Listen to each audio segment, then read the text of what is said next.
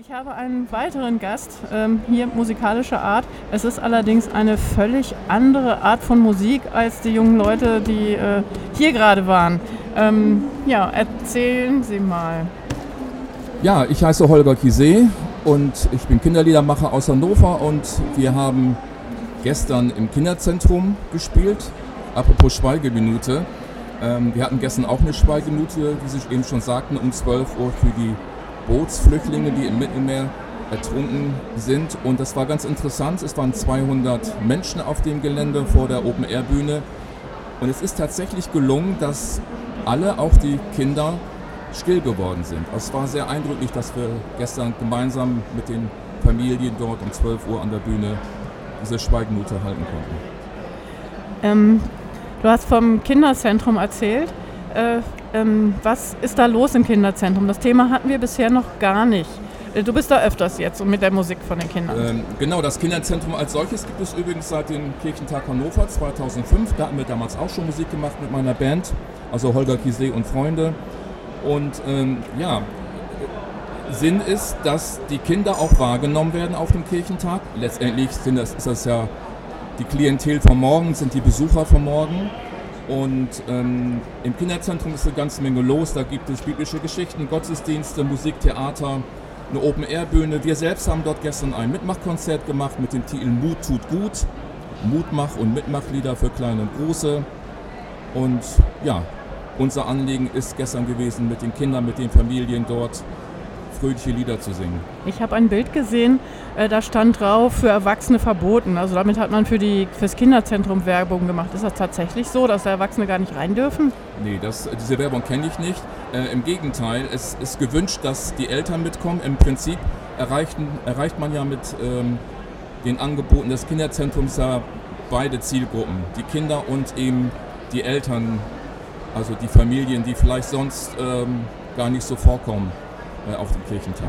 Welche Bedeutung hat äh, die Musik für dich in der Kinder- und Jugendarbeit? Oder überhaupt, was hat es für eine Bedeutung? Ja, also für mich, äh, ich habe im Prinzip zwei Anliegen mit meiner Musik, die ich mache. Einmal ein pädagogisches Anliegen. Kinder singen ja gerne und ich möchte gerne mit meinen Liedern zum Beispiel Freude und Spaß vermitteln, die Kinder motivieren, mit ihrem ganzen Körper mitzumachen, mitzuklatschen, klatschen, mitzutanzen. Und das andere Anliegen ist religionspädagogischer Art äh, in den Liedern. Da geht es natürlich auch um Gott, dass Gott die Kinder wertschätzt, dass die Kinder im Mittelpunkt stehen bei Gott. Und das ist so auch der äh, rote Faden durch meine Kinderlieder. Gibt es etwas, worauf man achten muss bei Kinderliedern? Was ist der Unterschied zur Musik für Erwachsene? Ja, die Texte müssen, denke ich, äh, in einer einfachen Sprache sein, leicht nachvollziehbar. Ein kurzer Refrain, wo man gut und schnell mitsingen kann. Ähm, eine eingängige Melodie, nicht so kompliziert, nicht zu hoch, nicht zu tief. Ähm, ja, das sind so die Dinge, auf die man achten muss beim Komponieren. Sind Kinderlieder immer fröhlich? Es gibt auch äh, traurige Lieder, beziehungsweise ähm, Melodien, äh, die in Moll gehalten sind, ähm, die Kindern ähm, ja, Trost vermitteln können. Also es, letztendlich ist es gut, wenn in allen Liedern für Kinder so die, die, die, die gesamte Lebenswelt ähm, vorkommt. Von traurig sein bis hin fröhlich sein. Aus der Kinderarbeit finde ich persönlich, ist es auch überhaupt nicht wegzudenken. Ja. Jeder, der irgendwie Pädagoge ist, kann ein bisschen Gitarre spielen und wenn nicht, dann wird dann einfach so gesungen. Und das ist ganz wichtig, Lieder zu haben, ja, mit denen man Kinder mitreißen kann. Ich erlebe das auch so. Äh, ich möchte dich mal mit etwas überfallen. Es gab ja, ja am Eröffnungsabend diese, diese Emojis. Ja, habe ich auch einige davon. Mhm. Ja, ich habe auch ein paar. Äh, ich, ich mische die mal eben hier. Ich zeige dir mal eins und vielleicht fällt dir irgendwas dazu ein. Wenn das jetzt gar nicht geht, sagst du weiter. ich fasse es nicht. Dazu fällt mir das schöne Lied äh, aus Brasilien ein, ich singe ein Lied für dich. Das war nämlich genau das Emoji mit den Noten, der Singende. Also das war jetzt äh, wirklich nicht geplant. Ja. Das Ding war oben. Okay, wir haben noch eins. Hm.